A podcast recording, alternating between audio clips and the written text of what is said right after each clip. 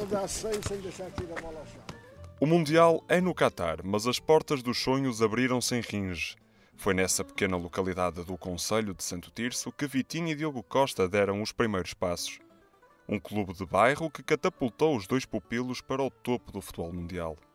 Adílio Pinheiro, coordenador de futebol de Ringe, fala do exemplo que estes dois atletas são para as crianças da comunidade. Quer Vitinha, quer Diogo, não é? Começaram juntos aqui. O Diogo Costa começou junto com o Vitinha aqui.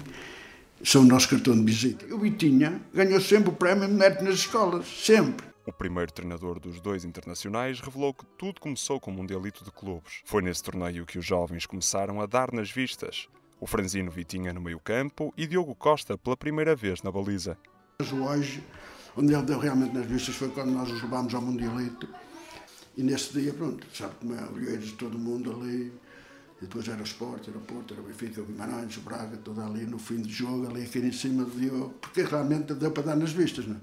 O Vitinha e os outros, pá, pronto, notava-se. No ano seguinte nos conseguimos segurar. Veio o Benfica, levou Senhor Pinheiro, como é conhecido, não tem dúvidas da qualidade dos jogadores que ajudou a formar. Afinal de contas, não aparecem todos os dias Diogos e que eu não tenho dúvidas nenhumas que o Diogo, no fim do Mundial, vai ficar no, no, no pódio, nos três melhores do mundo. Eu não tenho dúvida. Aliás, nunca tive dúvida. Hoje, nos pré-convocados da seleção para o Mundial, Vitinho e Diogo são um orgulho de Rins.